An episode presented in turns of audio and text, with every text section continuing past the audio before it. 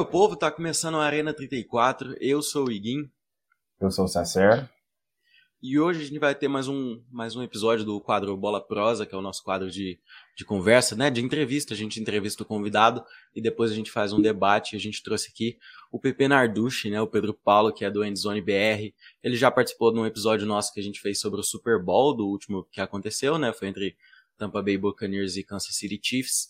E hoje ele volta para participar desse quadro nosso aqui. E aí, Pepe, beleza? Seja bem-vindo. Cara, muito obrigado pelo convite. É sempre bom conversar com vocês. E bora aí, bora falar de futebol americano, sobre a história da página. Estou à disposição de vocês aí.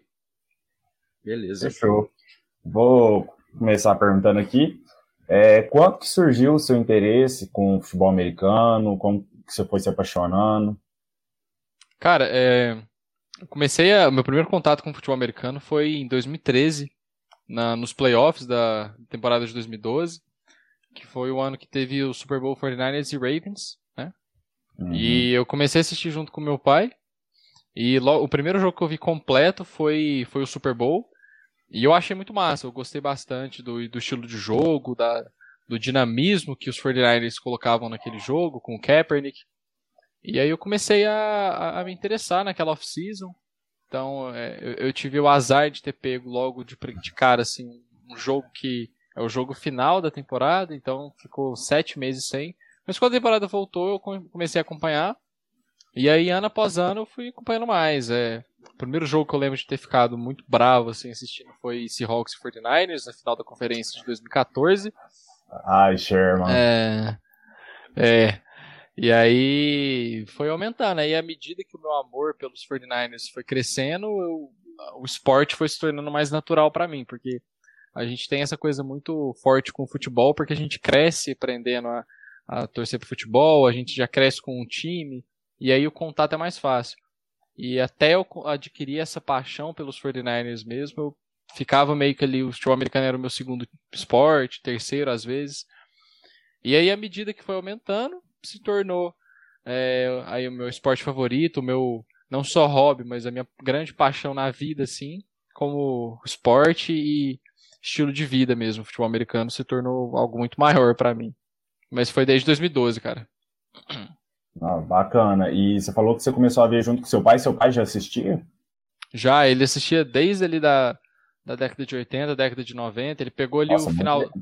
Pegou a era do Dan Marino, é, quando as transmissões eram feitas com, com o Luciano do Vale ainda, né? Acho que na. Nossa. Se não me engano, era na Band que transmitia.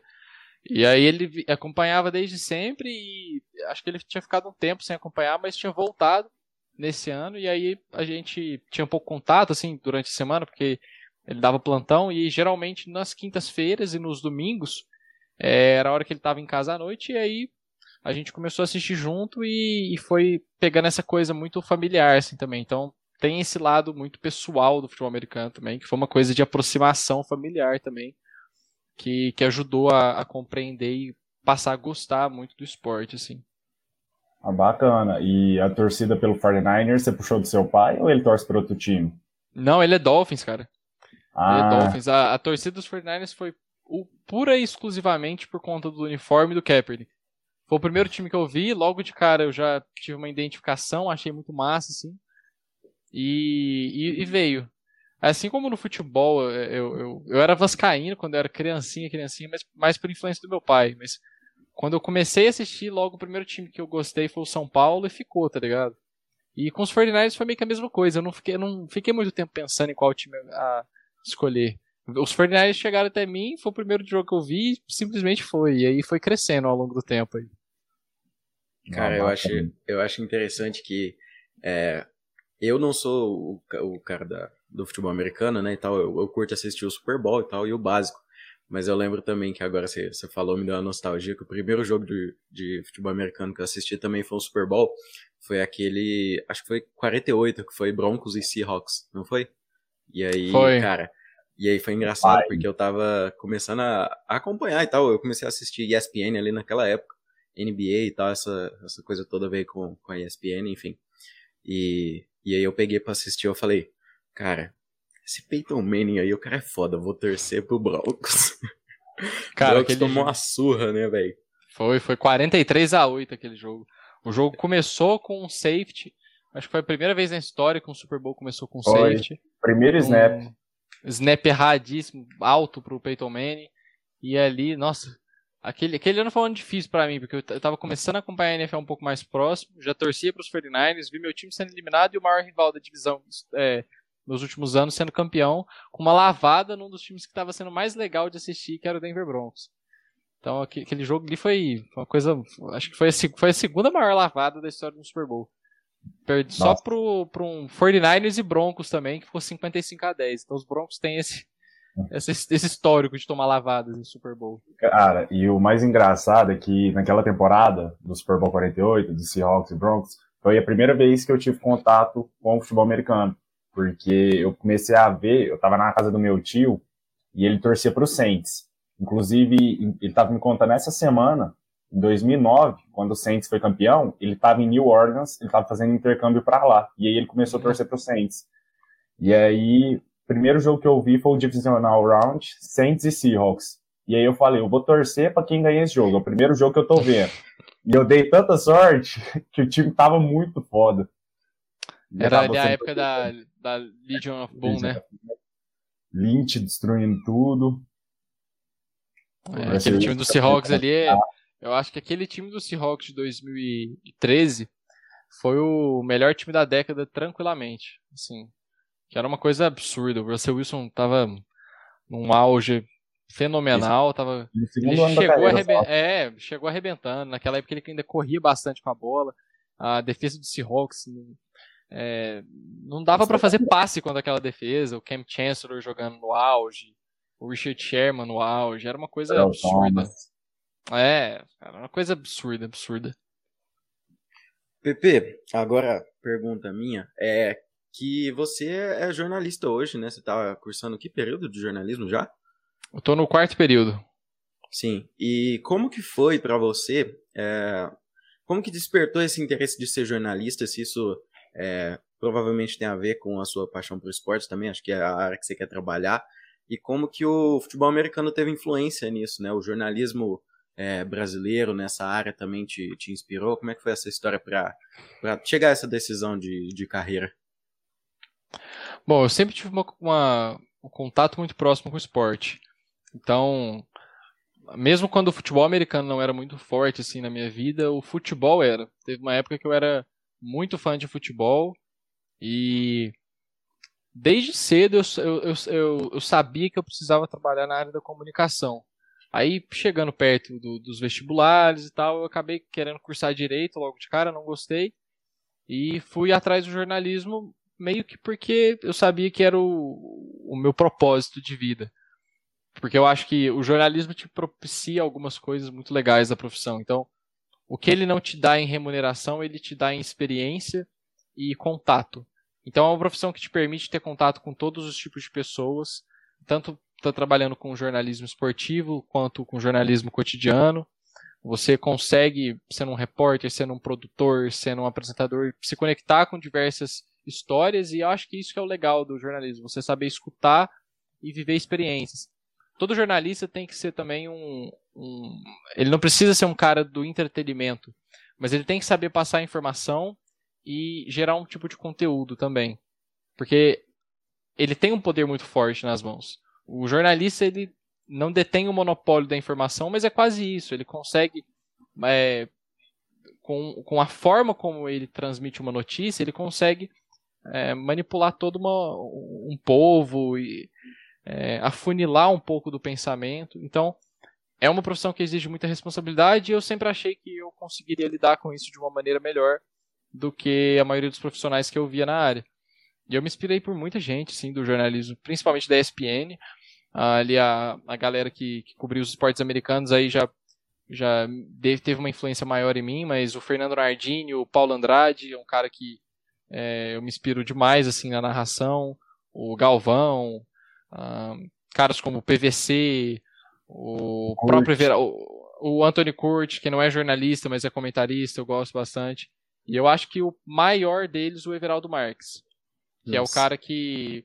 Com, com quem você conversa de dentro do jornalismo, é a pessoa que mais falam de ética profissional, de é, ritmo de trabalho, de dedicação, é o Everaldo. É um cara que eu tenho muita vontade de conversar um dia, ainda não tive essa oportunidade, mas é, é o cara que eu mais me espelho quando eu penso em que tipo de profissional eu quero ser. Oh, bacana. O, no último episódio desse quadro, do Bola Prosa, a gente entrevistou o Léo Ramawak, que ele era, hoje ele é jornalista da Globo, ele é daqui de Uberlândia, e ele falou praticamente a mesma coisa que você falou pra gente. Ele falou que um jornalista hoje ele tem que saber um pouco de muito e não muito de pouco. Sim, sim, total, porque é, principalmente quem trabalha com, com eu, eu acho que até quem trabalha com esportes pode até nichar um pouco. Mas quando você se torna um jornalista de temas cotidianos, que é a realidade para a maioria das pessoas, o, é, trabalhar com esporte ainda é um, um, mercado difícil se você não trabalha com futebol. Futebol tem bastante mercado no Brasil, mas a gente sabe que maioria, tem muita gente que gosta de outros esportes e que não tem geralmente oportunidade. E quando você trabalha com, com outros tipos de histórias, você precisa estar atento a tudo que está acontecendo no mundo. Então, pelo menos um pouco da maioria das coisas você tem que estar antenado, porque tudo influencia. Se você vai cobrir um jornalismo dentro de uma cidade, é, o que está acontecendo em Brasília influencia aqui, porque vai mexer no preço das verduras, vai mexer no preço do combustível, e tudo isso você tem que estar atento para conseguir prever algumas ações que vão acontecer. Então, e no esporte isso também é muito importante, você saber um pouco de geopolítica, para, por exemplo, ano passado a gente teve a questão do, do Covid-19 que afetou bastante as ligas. A NFL não teve tantos problemas com isso, mas teve jogo que jogador, é, que time teve que jogar sem QB. Vários jogos foram adiados. Né? Sim, tiveram alguns jogos adiados. E é importante a gente saber também o, o, o que está acontecendo, por que, que protocolos são adotados. Uma coisa que foi muito é, debatido na página antes da, da, da transição da, das contas foi essa questão dos protocolos da NFL. Muita gente não entendia, achou que foi uma coisa é, autoritária. E quem não entende o, o, o quão maior é a questão do coronavírus, não só da saúde, mas da imagem que a liga tem que passar, do, da questão econômica dela, não entendeu por que, que os protocolos foram tão rígidos e foram tão. Uh, eu não diria segregantes, mas é, eles realmente deixam bem difícil a vida do jogador que, que não que escolheu se vacinar. E tem uma razão por trás disso, e por isso eu acho que é muito importante você estar tá atento a tudo que está acontecendo no mundo. Sim, com certeza. E foram poucos os times, né, até agora, que vacinaram todos os jogadores. Dois times, o Atlanta Falcons e o Tampa Bay Buccaneers. Mas a maioria dos times estão com, com mais de 90%. A liga hoje está com 93% dos jogadores vacinados, cerca de é, 95, é, se não me engano, mais de 90% de todo. É, é, perdão, 15, é, acho que 15 times já vacinaram mais de 95% dos jogadores. E o time que menos vacinou foi 80%. Então, é, essa faixa é uma faixa bastante segura para a NFL. Você está com 93% de toda a liga vacinada. Né, e a tendência é que até o final da temporada mais jogadores vão ficando adeptos a isso, porque o, o risco de você perder um jogador importante ou de você ter uma contaminação por conta de um jogador não vacinado, até para o jogador é, é, muito ruim. A gente viu o caso do Cam Newton, que agora há pouco é, foi cortado dos Patriots. É, e muito disso foi porque ele escolheu não se vacinar, pegou Covid, perdeu 10 dias de treino. E isso encheu um pouco a paciência da, do, do coaching staff dos Patriots, porque demonstrou aquela coisa da não profissionalidade. Né? Então você tem a chance de se vacinar, facilitar a vida para o seu time e você não se vacina. E essa tendência, esse exemplo do Cam Newton, eu acho que foi um exemplo muito forte. Tirando caras como o Cole Beasley, né, o wide receiver dos Bills, que é um cara muito forte nesse movimento de não se vacinar, ele não é contra a vacina. Ele só não quer se vacinar, basicamente. Tirando esses caras, eu acho que a maioria vai acabar vacinando. A gente teve o caso do Nick Bouza, por exemplo, que é um cara declaradamente de direita, depois que foi draftado pelos Fernandes ficou bem quietinho, mas é, tem ali ideais mais conservadores e acabou se vacinando por essa justificativa, porque ele não queria atrapalhar o time. Então, por mal ou por bem, a maioria dos jogadores vai acabar se vacinando, mesmo sendo contra. Sim, e até pensando na volta do público para os estádios, né? Que eu acho que a maioria dos estádios, Sim. não todos, vão ter 100% de capacidade. Sim, quase todos. Eu acho que tem time que ainda está em 75%, mas é, Mas eu acho que a maioria, assim, é quase 100% do, dos times vão ter 100% da, da lotação nos estádios.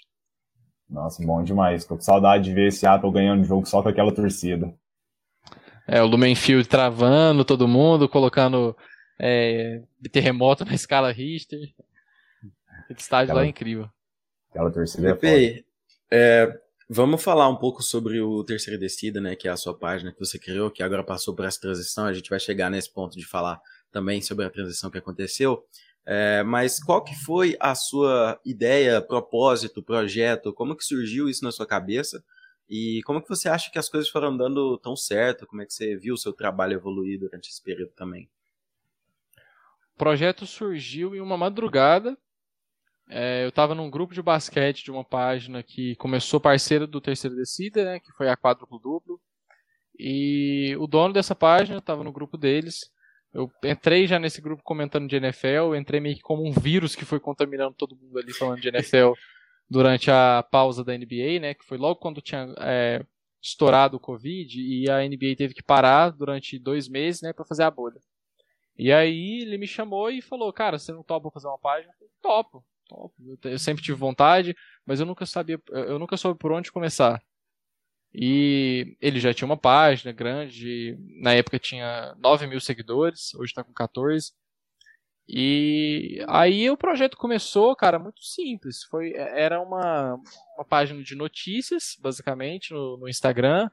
Eu não tinha nenhum conhecimento de design gráfico, não tinha nenhum conhecimento de programa de edição. O que eu sabia era o PixArt, mas coisa muito básica. Não fazia ideia de como mexer no Canva, uh, como produzir conteúdo. Só que é, eu sempre tive boas referências na área. Então eu sempre acompanhei muito de perto a Bleacher Report, que é a página que foi o grande norte do Terceira Descida, quando a gente começou a mudar um pouco o conteúdo. Uh, acompanhava muito The Score também. Uh, e foi muito por conta desse meu, dessa minha insatisfação com o conteúdo da página, que eu achava muito raso, eu achava que eu não estava fazendo nada de diferente. E eu tenho essa questão muito dentro de mim, assim, eu, se, se, eu vejo que eu não estou fazendo diferença, eu simplesmente paro porque não está funcionando para mim. E eu comecei a tentar me arriscar, fazer artes e uh, eu acho que isso é uma coisa que, eu, eu sempre falo para todo mundo que quer começar nessa área, tipo, não tentar começar do zero, então, se você não tem muita noção de design gráfico, assim, não tenta criar coisa da sua cabeça, porque não vai dar certo. Pega uma página grande, não copia o conteúdo, mas tenta fazer algo parecido e vai aprimorando e colocando sua cara ao longo do tempo. Foi uma coisa que funcionou muito para mim. E aí eu fui me virando com o que eu sabia. Ah, começou a temporada, eu já produzia bastante conteúdo. Uma coisa que eu comecei a fazer bastante era colocar aspas dos jogadores, então falas, colocar videozinhos ali, jogar umas informações de vez em quando.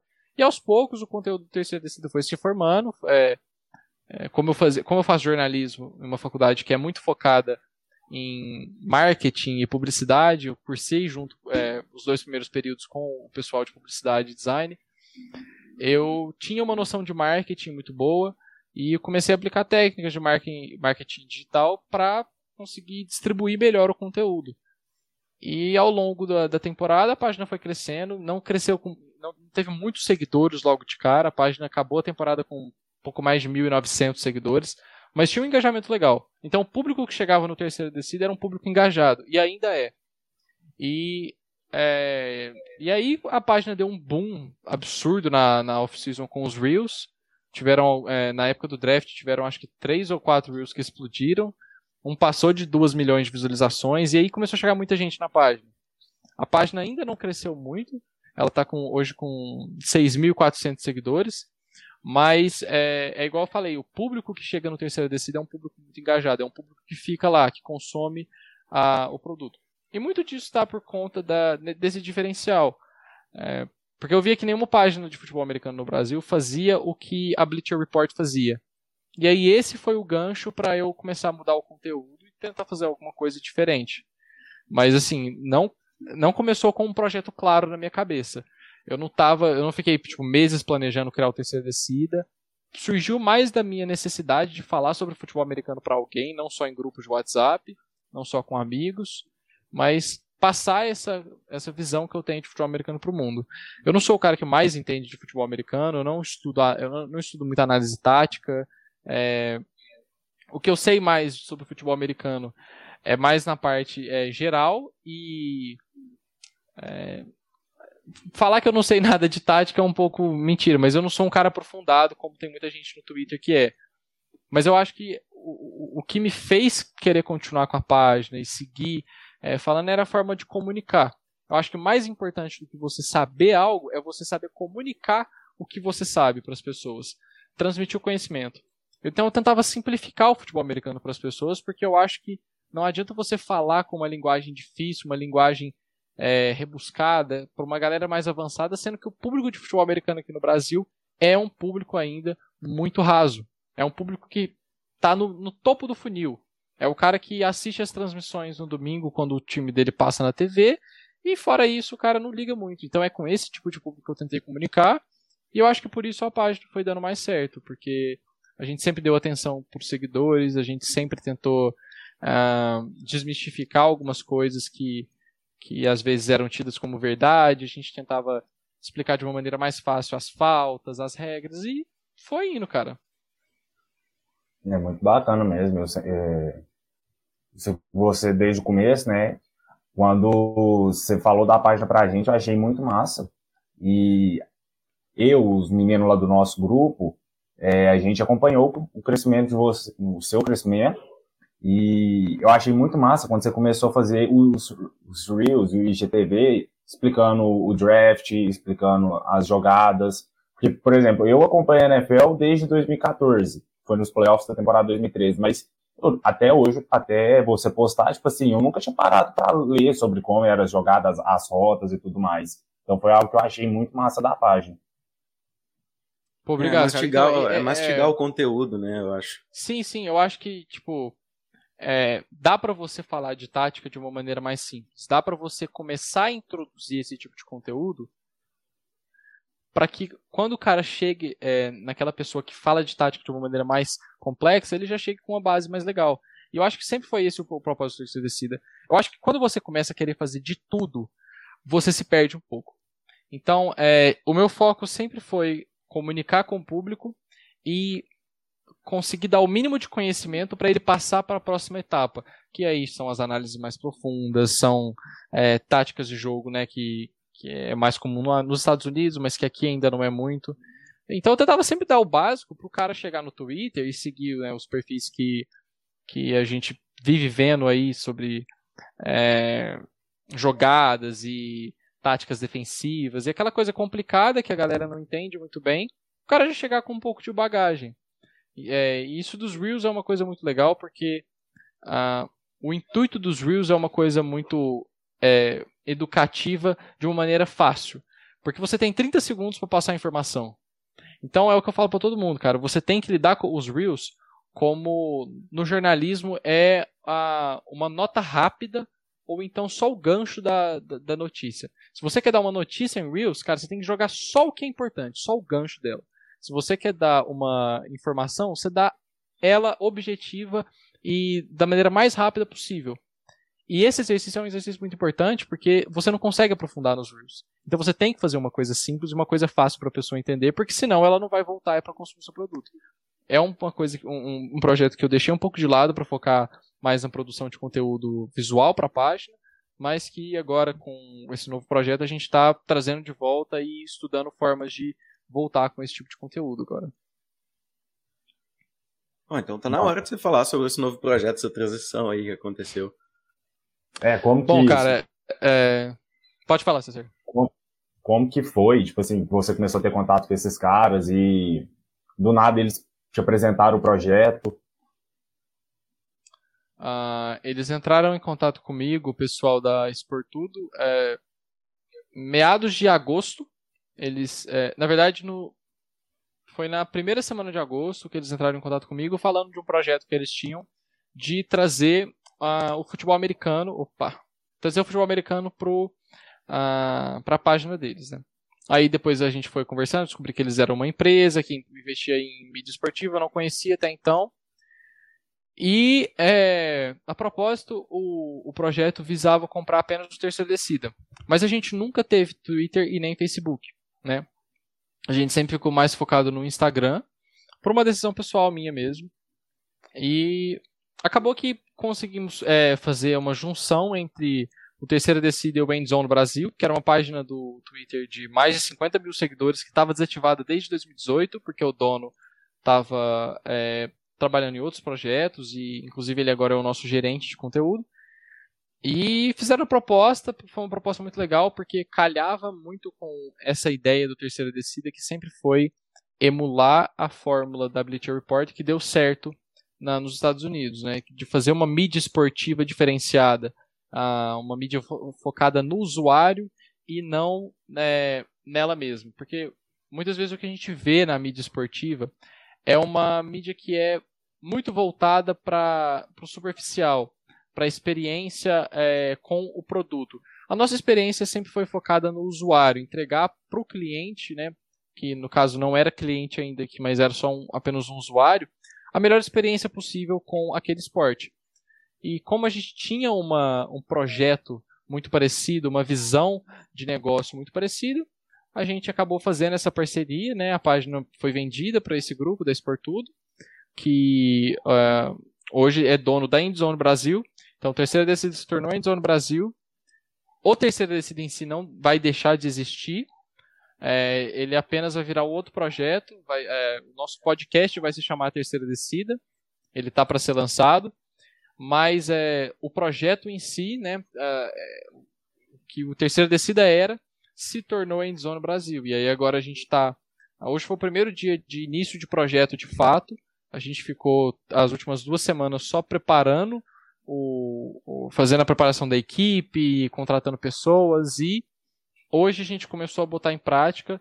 É um trabalho, é um, é um desafio porque apesar da gente começar já o trabalho com mais de 50 mil pessoas seguindo no Twitter, são 50 mil pessoas que não interagiam com essa página desde 2018. Então trazer esse público de volta está sendo um desafio. Uh, a gente está aprendendo bastante coisa. Eu não tinha experiência com Twitter e agora eu estou gerenciando a, a, as contas do Twitter, estou produzindo conteúdo. E mas cara é muito legal porque você saber que o seu projeto está sendo visto com bons olhos por uma empresa séria, por uma empresa que já replicou esse método no futebol e no basquete e funcionou e agora quer pegar o seu projeto para uh, ah, aplicar as mesmas estratégias, é muito legal. E mostra que é, se você tiver uma visão um pouco mais diferenciada, você pode conseguir um dia ter uma oportunidade de emprego que talvez você não teria. Eu nunca me imaginava é, trabalhando com a NFL tão cedo.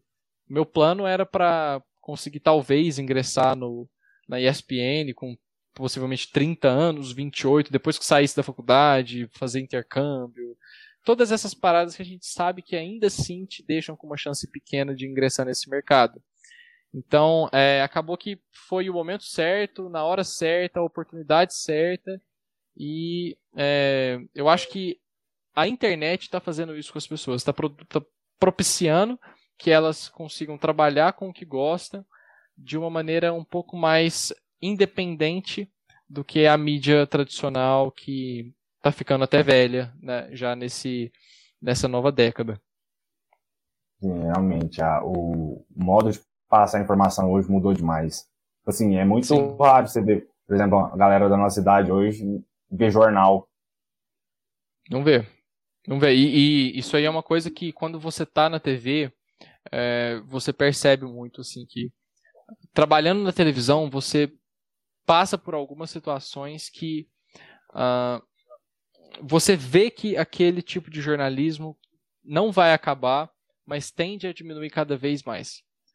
A televisão é uma, é uma, é uma mídia que está ficando datada pelo próprio modelo de negócio dela.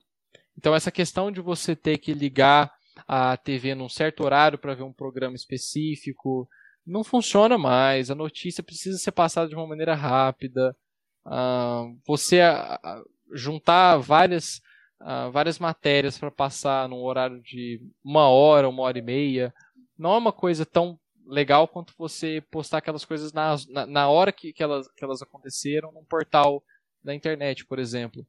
E isso serve para tudo, não só para o jornalismo, mas também para programas de TV, para séries, filmes.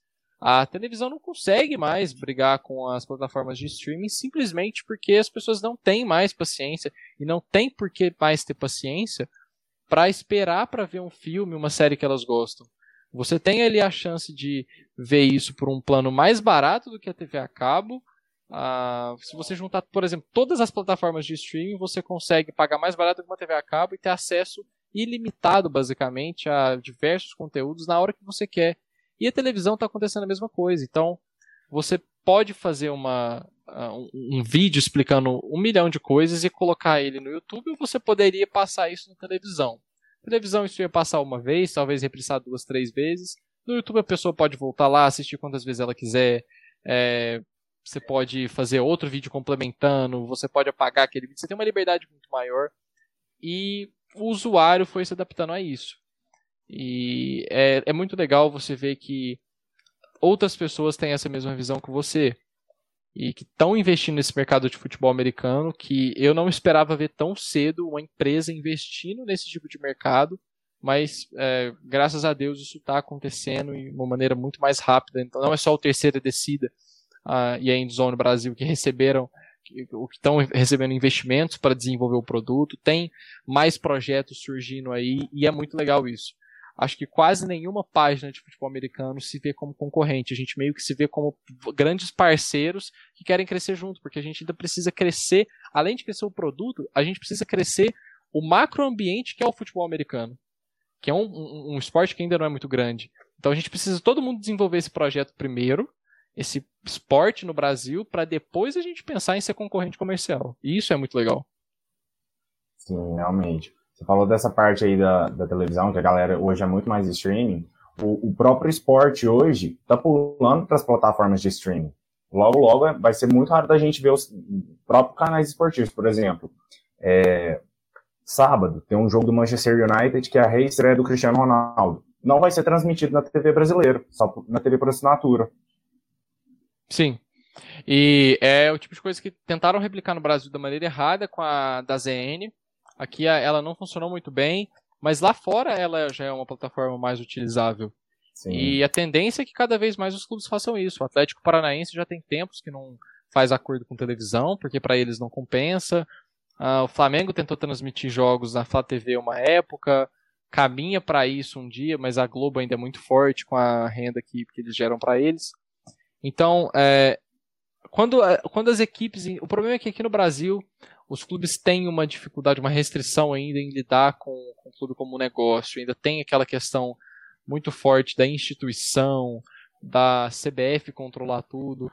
Se eles se juntam e, e, e começam a lidar com o futebol como um produto, não só como uma forma de é, roubar dinheiro, que é o que muita equipe faz, a gente ia ver um esporte crescendo cada vez mais e preços mais acessíveis para você assistir, porque assim, vamos ser sinceros, é sacanagem você pagar 80 reais por mês para ver Premiere. Sim. Então, isso acontece porque as equipes. É, é a única forma que também a Premiere e o, o, o grupo tem como de não sair prejudicado, né, para conseguir concorrer com a TV.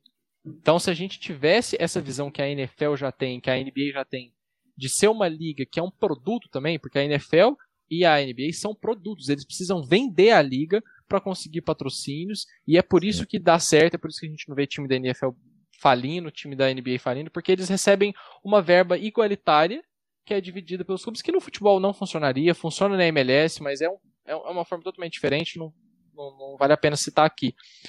Mas é essa forma de ver o esporte como negócio que facilitaria muito a experiência do usuário aqui, mas não é o que a gente vê no Brasil, muito infelizmente. Sim, é, pois é. Além. Opa, pode falar, César. É, por exemplo, a NFL e a NBA, assim, eu, te, eu não tenho a noção da quantia, mas eu imagino que seja muita grana que eles ganham só com os Game Pass que eles vendem na temporada. Sim. Aqui no Sim. Brasil tem aumentado bastante o Game Pass. É, além, além disso, né, eu também vi vocês falando, né, a gente também tá vendo, por exemplo, um, um movimento que eu achava que a Netflix, por exemplo, ia fazer, mas eles erraram muito, que é de não trazer esses canais para as plataformas de streaming, né? A gente vai ver a ESPN agora no Star Plus, a TNT Sports também vai estar no HBO Max, não é? É algo assim. E é algo que com certeza vai também favorecer esses outros esportes além do futebol. Acho que vai é, deixar mais democrático, até de, de, certa forma, porque o streaming também é caro para diferentes realidades. Mas eu uhum. acho que é uhum. algo que com certeza populariza é, o esporte de uma maneira que a TV aberta não ia fazer é, de maneira nenhuma, porque não é rentável você iniciar um esporte assim do nada, né? É um evento também que aconteceu com a, com a Fórmula 1 nos últimos anos, porque teve aquela série da, da Netflix mesmo que eles fizeram de, de bastidores e que foi essencial para crescer muito, muito, muito, muito a popularidade é, uhum. do esporte entre jovens e tal, e outras pessoas assim. É, uma, é, a, para a NFL desenvolver o produto dela no Brasil é uma coisa muito difícil, porque é, é, um esporte que só é praticado de maneira profissional nos Estados Unidos. O futebol americano no Brasil é, é, é, é jogado também, só que são realidades totalmente diferentes e é muito difícil para você instituir uma cultura de esporte que envolve muito essa questão da torcida, da cultura de ir ao estádio, de você construir uma relação familiar com o esporte, sendo que você não tem nenhum jogo da NFL acontecendo no Brasil, você não tem nenhuma ação da liga com o Brasil. O máximo que a gente tem de, de ação da NFL com o Brasil é alguma coisa com o Cairo Santos, que é o kicker brasileiro, quando tem alguma algum jogo de Pro Bowl, quando tem na off-season, mas é uma coisa muito, muito pobre ainda. E é, uma, a gente não vai ver, por exemplo, tão cedo a, o futebol americano sendo transmitido uh, numa Globo. Talvez a Sport TV já tem é, já, já, já, teve um interesse em trazer para a pro programação dela, mas ainda é uma realidade que fica muito atrelada à TV por assinatura e ainda mais as TVs é, focadas no esporte americano e esporte internacional no geral, que é a ESPN. Sim. É, vamos para o nosso debate, né? Até que a gente acabou fazendo um debate aqui sobre a TV brasileira, mas nosso debate de hoje, o tema é a temporada da NFL, que começa no dia que a gente vai é, postar esse novo episódio, que é amanhã, no caso, quinta-feira. E o que esperar dessa temporada da NFL, os times que vêm mais forte, porque foi uma off-season bastante movimentada, algumas trocas e rumores de trocas muito fortes, os jogadores que vêm como favoritos aos prêmios. É, Pepe, eu já vou te perguntar, cara, o que, que você espera dessa temporada? Tipo assim, em questão de competitividade, é, de surpresas. Cara, é... eu acho que vai ser uma das melhores temporadas que a NFL já teve pela narrativa. Então, ano passado a gente teve uma temporada muito turbulenta. Foi uma temporada legal de assistir, foi. Mas teve toda a questão da Covid, estádios vazios, muitos jogadores se é, é, pega, contraindo Covid, perdendo partidas importantes. A gente ainda não consegue mensurar as sequelas em jogadores é, tiveram a Covid, mas a gente viu que o desempenho do Cam Newton, por exemplo, caiu drasticamente depois que ele teve. E esse ano a parada está bem mais controlada, a gente vai ter uma temporada muito próxima à, natura à normalidade que era nos anos antes de 2020. E isso vai fazer com que o torcedor tenha de novo aquele sentimento nostálgico de ver o estádio cheio, que mesmo pela televisão é diferente você ver um jogo com estádio cheio, com estádio vazio, quando um time faz um touchdown, aquela comemoração. E não só isso, a temporada da NFL esse ano vai ser a primeira temporada com 17 jogos. A NFL está vendendo essa temporada como a maior temporada de todos os tempos, que é um pouco de hipérbole, é só que tecnicamente está certo, é a primeira temporada da história a ter 17 jogos em temporada regular. E a gente tem pela, é, pela primeira vez em muito tempo, uma temporada muito competitiva. A gente tem dois times ali muito fortes que vêm como favoritos, que é o Kansas City Chiefs e o Tampa Bay Buccaneers. E eles vêm favoritos muito por terem mantido a grande parte do elenco que jogou naquele Super Bowl. Os Buccaneers mantiveram os 22 titulares daquele Super Bowl, os Chiefs mantiveram acho que 20 ou 21 também. E Além disso, a gente tem bastante time que vai correr por fora essa temporada. Na IFC, a gente consegue listar os Bills e os Browns que vêm forte para essa temporada, brigando com o Kansas City Chiefs. tem muito time é, que, que, corre por fora também, mas que é, são extremamente qualificados, como o Baltimore Ravens, o Tennessee Titans, uh, o Los Angeles Chargers, que é um time que muito, pouca gente tem falado, mas se reforçou muito bem, está vindo para um projeto legal. E a sétima vaga da IFC vai ser uma coisa realmente insana, porque a gente tem muito time bom para pouca vaga.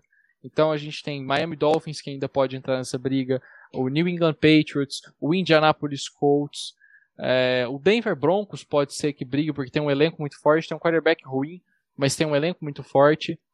E na NFC a gente tem um cenário parecido. A gente tem ali três times é, bem definidos como os líderes de sua divisa, suas divisões, né? Então tem o Dallas Cowboys, o Green Bay Packers e o Tampa Bay Buccaneers que saem à frente dos seus concorrentes dentro da divisão. E aí a gente vai para a NFC West, que é um cenário totalmente caótico, no bom sentido. Que é uma divisão que tem vi. quatro. É Eu um nunca vi uma divisão tão forte. Eu também não. É uma, é uma divisão que tem quatro times que se estivessem em qualquer outra divisão iam para os playoffs com totais certezas. Talvez o Arizona Cardinals teria ali um pouco de dificuldade também na AFC North, mas eu acredito que num aspecto geral é, uma, é a melhor divisão do, do futebol americano hoje. Eu previ que os quatro times vão conseguir ir para os playoffs, uma coisa inédita, mas quando você coloca no papel, isso é totalmente plausível. Você tem o time do Seahawks, que sempre é muito perigoso por conta do Russell Wilson. Todo ano vem aquela história: ah, o time não tem defesa, o time não tem pass rush, o time não tem linha ofensiva. O Russell Wilson vai lá e ganha oito jogos sozinho no começo da temporada. Depois o time capenga no final, mas ganha, chega ali com as vitórias. Eu já aprendi a não duvidar desse time.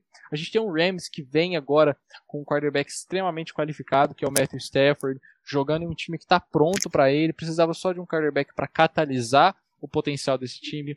Um time dos 49ers que veio de uma temporada com mais de 30 jogadores colocados na Injured Reserve. Foi o time mais prejudicado por lesões da NFL. E se, mant se mantiver saudável, são candidatos a chegarem à final da conferência.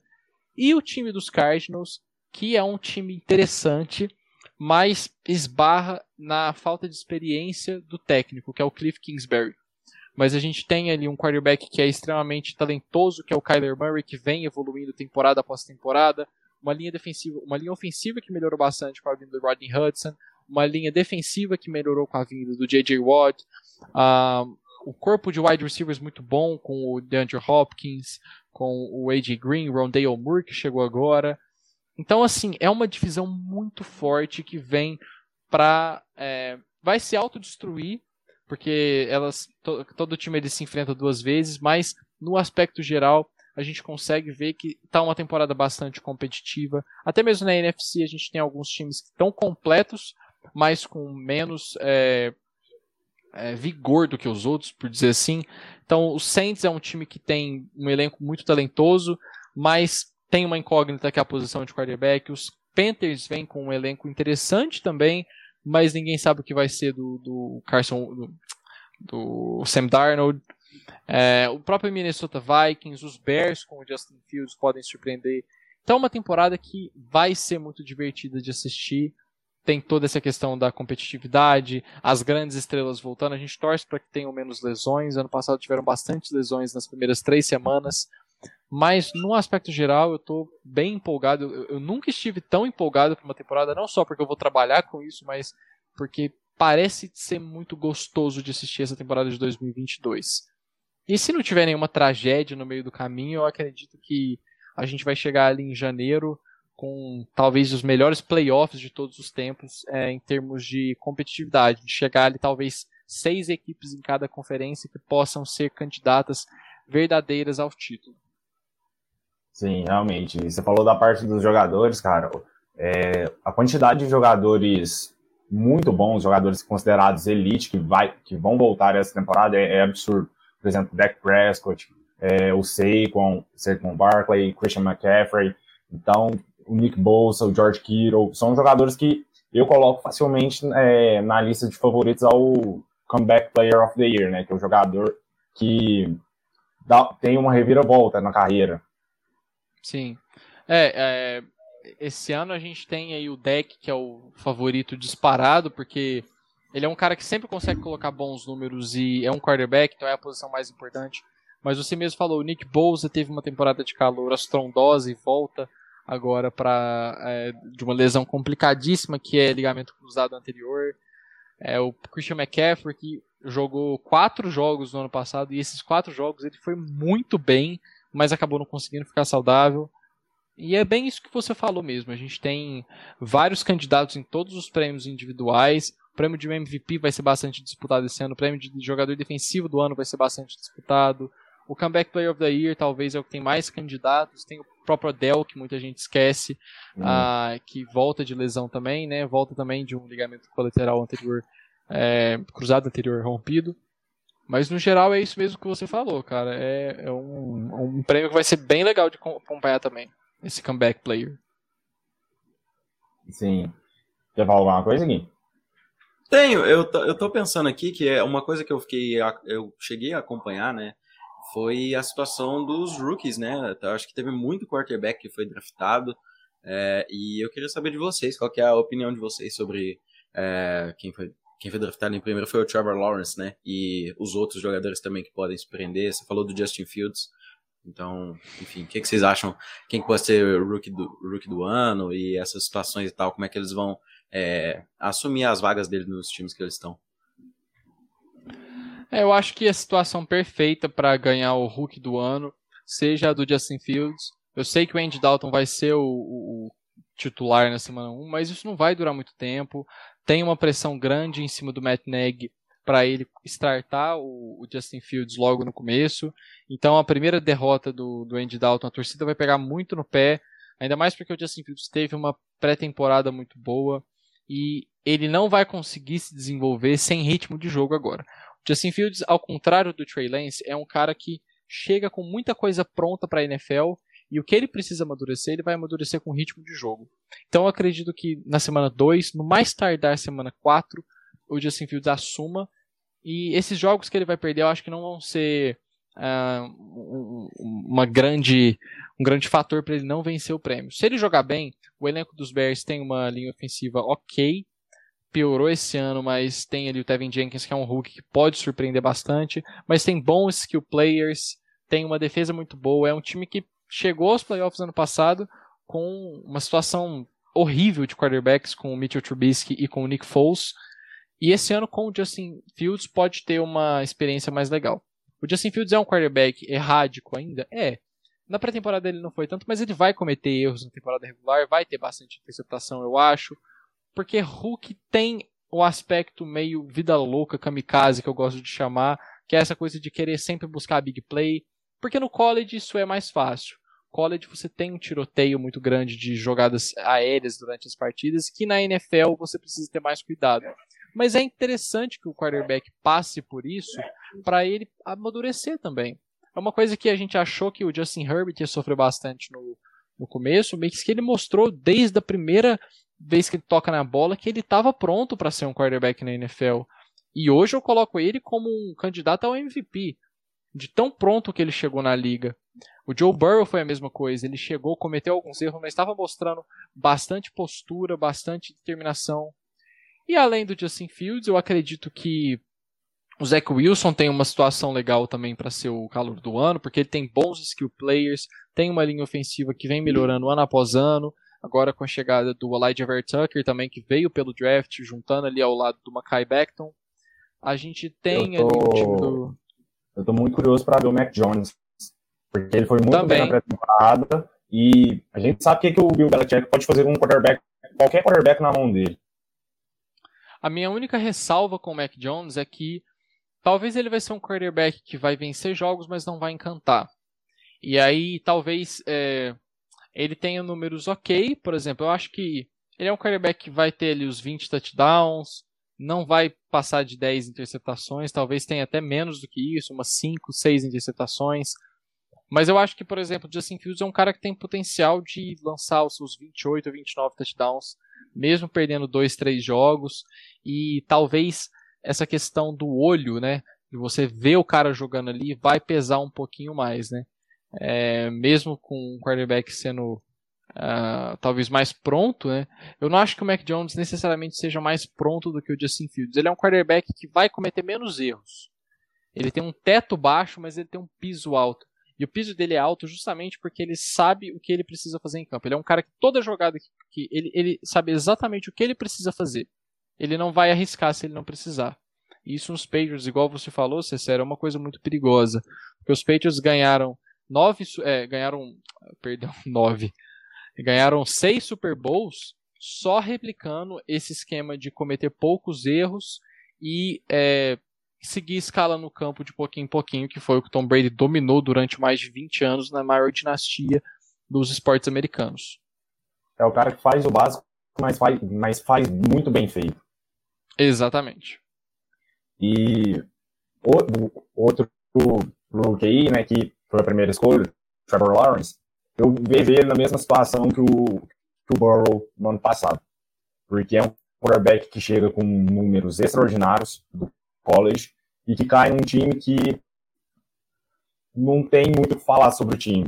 Por exemplo, o Trevor Lawrence vai ter recebedores bons, como o Lavis Cristiano, DJ Chark, mas a gente viu ele sofrendo muito com a linha ofensiva na pré-temporada. Sim, a linha ofensiva dos Jaguars é, para mim, com alguma folga, a pior linha ofensiva da liga. Tem ali, no máximo, o interior de linha ok, mas é uma linha que não consegue dar o mínimo de tempo possível para Trevor Lawrence. E é uma linha que vai tem a sorte de estar numa divisão que não tem grandes pass rushers. Mas ainda assim, você não consegue é, se desenvolver na liga sem uma linha ofensiva. É, então, cedo ou tarde, isso vai acabar caindo na conta dos Jaguars. Eles tinham a chance de ter draftado o Tevin Jenkins nesse draft e passaram o Tevin Jenkins durante por duas oportunidades, né, ao draftar o é, ao pegar o, o, esqueci o nome dele, Travis Etienne, que acabou machucando, né, tá fora da temporada, uma, uma pena, mas é, foi um time que negligenciou essa posição na, na, no draft, eu não gostei nem um pouco. Quem vai sofrer com isso vai ser o Trevor Lawrence, porque ele vai ter todo o talento, ele tem todas as, as ferramentas para ser um quarterback da NFL. Ah, isso tudo que a gente falou sobre o Mac Jones e sobre o Justin Fields, a gente falou as melhores características do, do Trevor Lawrence. Trevor Lawrence é um cara que comete poucos erros, consegue fazer todos os lançamentos do campo, está pronto, processa bem o jogo. Falta só ele ter, faltou só ele ter caído em um time melhor. E talvez ele seja um caso parecido com o que aconteceu com Andrew Luck no começo da carreira, algo que aconteceu com Carson Palmer. Jogou times muito ruins e acabou ficando é, em situações desfavoráveis para o desenvolvimento da sua carreira. E fala, aproveitando que a gente está falando muito dos prêmios, é, queria saber de você o que, que você espera do, do prêmio de Rook of the Year, Offensive Rook of the Year, Defensive Rook of the Year. A gente falou mais dos jogadores de quarterbacks, né? Voltou, voltou? Voltou, voltou. Você deu uma travadinha. O, o microfone do César tá dando uma picotadinha. Se você puder girar aí na, na, no lugar onde tá, ele vai, vai melhorar, eu acho. Mas o PP voltou já e vai dar tudo certo. É, vou fazer a pergunta. Aproveitando que a gente tá falando dos prêmios, é, o que, que você espera do prêmio de Defensive Rook of the Year? Porque a gente discutiu muito sobre os quarterbacks, do Offensive Rook of the Year. E eu tô assim, curioso, porque eu tô botando muito até no Micah Parsons e no Patrick Surtain. Cara, eu acho que esse prêmio tem grandes chances de ir pro Micah Parsons. Eu vejo também o Pay dos Colts com, com boas chances. O Jalen Phillips do, do, dos Dolphins é um cara que pode surpreender. Uh, eu gosto também do JC Horn, ele é um cara que está impressionando bastante nos, Panthers. Ele tem esse instinto de, de, pra, de, de, de, fazer a jogada. Ele é um jogador bastante físico, que tem é, um, é, é essa questão do instinto de jogo, cara. É, desde que eu, quando eu vi a tape do JC Horn, ele foi um cara que me encantou bastante, porque a gente via que ele não era só técnica, que ele tinha o feeling da jogada também, ele tinha vontade de fazer a play, de buscar a interceptação. E é um cara que pode fazer bastante estrago nessa defesa dos, dos Panthers logo de cara. Fora ele, o Patrick Sertain é um cara que é, tem muito talento, só fico curioso para saber como que vai ser essa distribuição de cornerbacks nos Broncos, porque os Broncos têm bastante cornerback, né? Então ele pode chegar na temporada como terceiro, quarto cornerback, a gente não vai ver ele tanto em campo. Mas se hoje eu tivesse que fazer um palpite, eu iria no Micah Parsons, porque ele é um cara muito instintivo, ele é um cara que consegue fazer pass rush muito bem, ele consegue perseguir o running back, ler a, a jogada bem. Ele precisa, claro, tem muita coisa para aprimorar. Ele erra algumas leituras de vez em quando, mas no geral não é um grande problema. Uh, mas hoje o meu palpite é no Micah Parsons. Uhum. É, eu acho que, assim, ele, ele caiu no, no lugar perfeito. Eu imagino, assim, a defesa do Dallas Cowboys vai ser muito boa para ele. Sim, sim, é uma defesa que permite que ele brilhe, porque não tem grandes nomes lá. É, ele, pega, ele pega um corpo de, de linebackers talentoso com o Dylan Smith e com o Leighton Van Der Esch, mas o Leighton Van Der Esch nunca joga e é, isso pode dar uma oportunidade boa para o Parsons brilhar e fazer bastante número e bastante play. Sim, com certeza. É, Pepe, a situação do, do Tom Brady, por exemplo, né, que é um cara que eu, para mim, é um dos maiores atletas da história, não só do, do futebol americano. É, a situação dele se aposentar agora, você acha que já é eminente ou ele realmente isso tá descartável para essa temporada? Como é que é? Para essa temporada e para a próxima, eu diria que as chances são quase nulas. Eu digo a próxima também porque a gente ainda não viu um sinal de regressão do Tom Brady. E a menos que a gente vê uma temporada horrorosa dele esse ano, que ele realmente mostre que não está conseguindo mais jogar, uma coisa tipo o Hernanes no São Paulo, eu uhum. acho que a gente não vai ver ele se aposentando. Ele é um cara que toda declaração que ele dá, ele deixa claro que está se sentindo jovem, está se sentindo bem e que não quer parar. E eu não vi ainda uma, uma regressão dele jogando. Não tem motivo para ele parar, né? Não tem motivo para ele parar ainda. Ele tá num time legal, ele tá num time que tem uma boa linha ofensiva, que tem chance de título. Então, assim, se fosse um caso que ele tivesse um time ruim, igual ele estava em New England, com é, sem jogadores de, é, habilidosos ali no ataque, sem skill players, sem um grande wide receiver, sem tight end, eu acho que ele até cogitaria. Mas ele se reencontrou em Tampa, ele está se sentindo muito bem lá.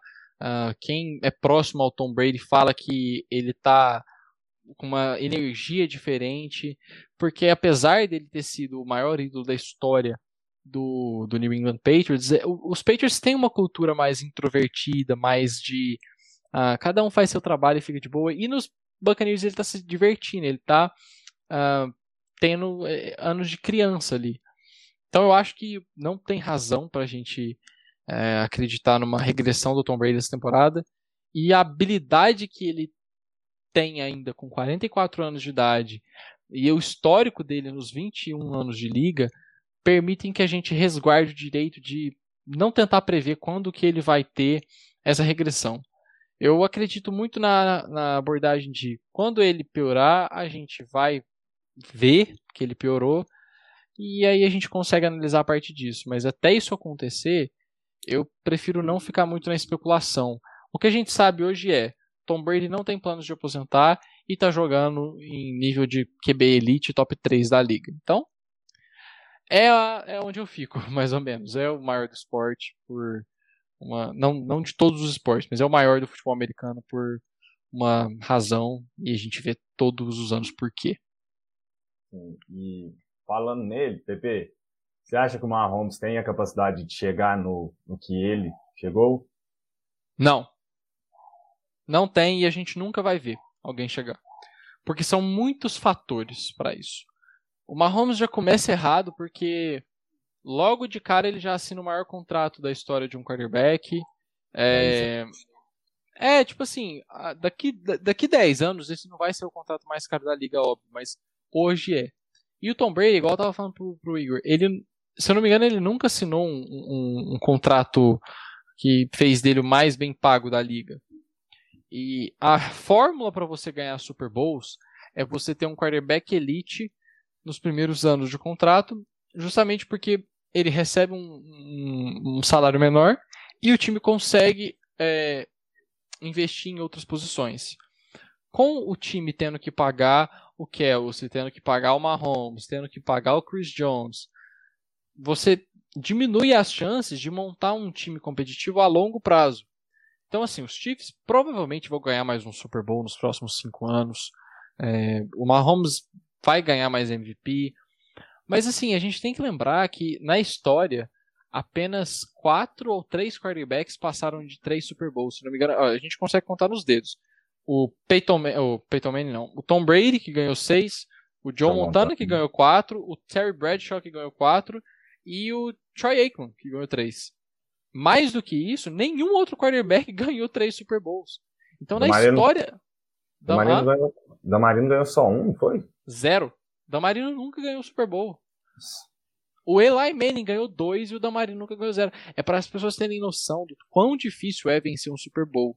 Não, é, então não é assim, todo ano. O Mahomes vai ser o melhor quarterback da liga até ele se aposentar. Isso aí a gente já pode ter certeza. Mais habilidoso, ele, pelo menos. Ele tem talento para ser o segundo. Ele tem talento, é, é, cabeça e time para ser o segundo maior da história com sobras, com tranquilidade. Ele tem plenas condições de passar o Joe Montana e eu acho que não é nenhum absurdo falar isso. Porque hoje, cara, é, é uma coisa que o Anthony Curti falou e ficou muito na minha cabeça. Hoje, o único cara que consegue fazer frente ao Patrick Mahomes é o Aaron Rodgers. No auge da carreira, porque o Aaron Rodgers ainda está no auge da carreira, no auge da carreira, ele ainda não é melhor do que o Mahomes. E o Aaron Rodgers é só um dos maiores de todos os tempos. E o Mahomes está apenas no quinto ano dele na liga. Então, eu acho que assim, a gente está vendo só o começo do Patrick Mahomes. A gente vai saber mesmo da grandiosidade dele daqui 6, 7 anos, se a gente vê essa, é, essa continuidade no trabalho dele, que eu acho que a gente vai acabar vendo. Mas eu, é, eu não acho que ele vai conseguir superar o Brady. O que o Brady fez é uma coisa muito única, é uma coisa que é a mesma coisa de você tentar prever um cara batendo os recordes do Hamilton e do Schumacher. É a mesma coisa que você tentar prever um outro cara que vai ganhar uma Copa do Mundo sozinho com 17 anos de idade, igual o Pelé fez. São fatos tão únicos, são feitos tão únicos que não dá pra gente tentar prever, não dá pra gente tentar é, estipular. Cada dinastia tem um motivo para ter sido uma dinastia. A do Brady foi uma simbiose entre ele, o Bill Belichick, o Robert Kraft, que foram três elos que juntos fizeram uma dinastia. E o Mahomes, essa questão do contrato me preocupa, porque os Chiefs uma hora vão ter que abrir mão de jogadores.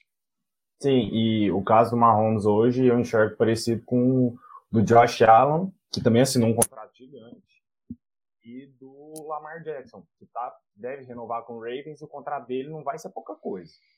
Não. É, o, o, o Mahomes, assim, eu, que fique claro, eu não acho errado ele exigir um contrato mais bem pago, porque a gente tem que lembrar também que nem todo mundo é casado com a Gisele Bündchen e é sócio da Under Armour. Então, uhum. assim, são situações e situações.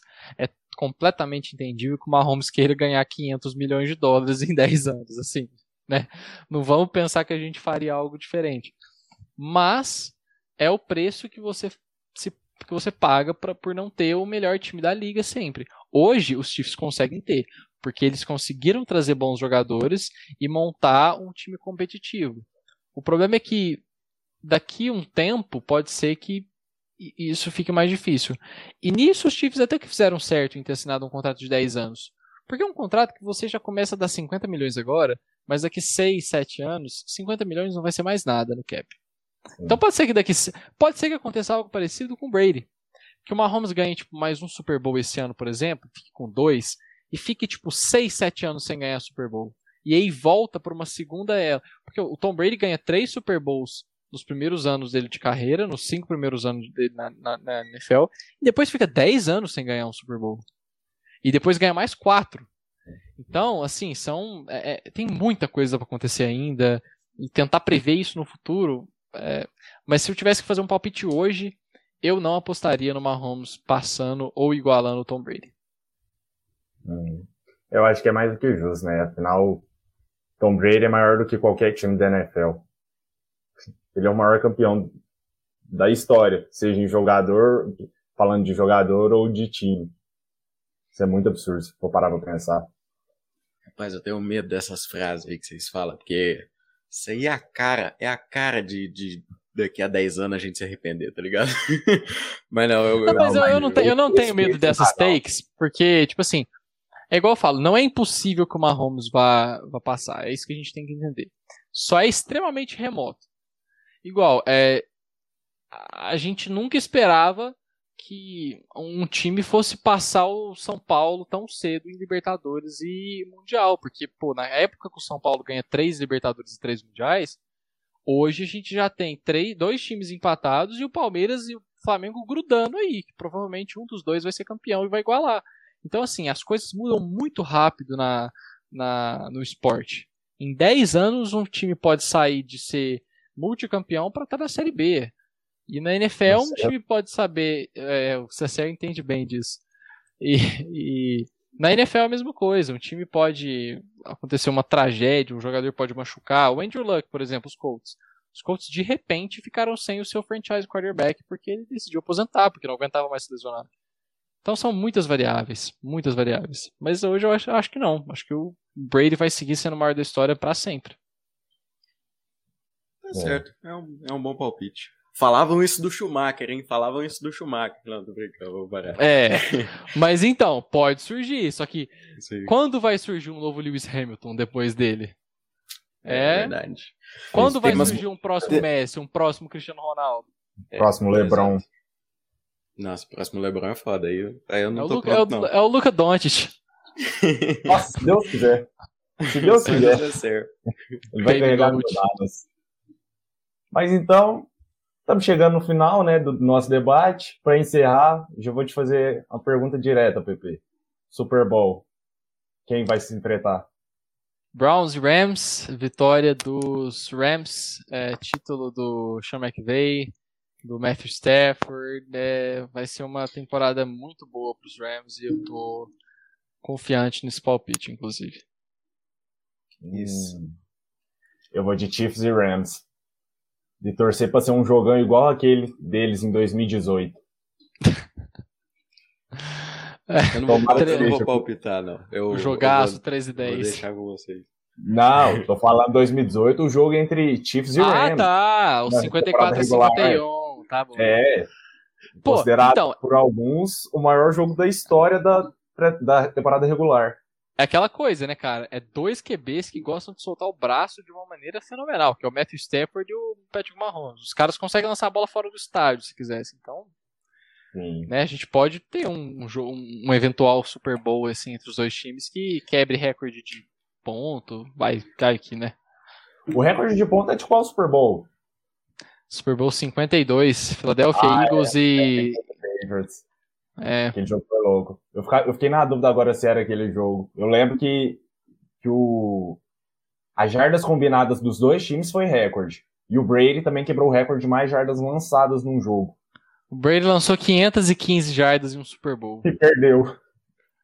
Pô, mas se você lança 515 jardas, tem alguma coisa errada, cara. Alguma coisa tem errada que você tá desesperado. Sim.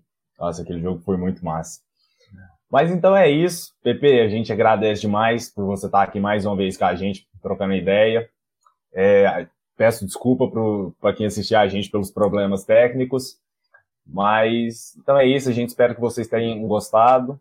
Mais alguma coisa a acrescentar? Iguim, Pepe?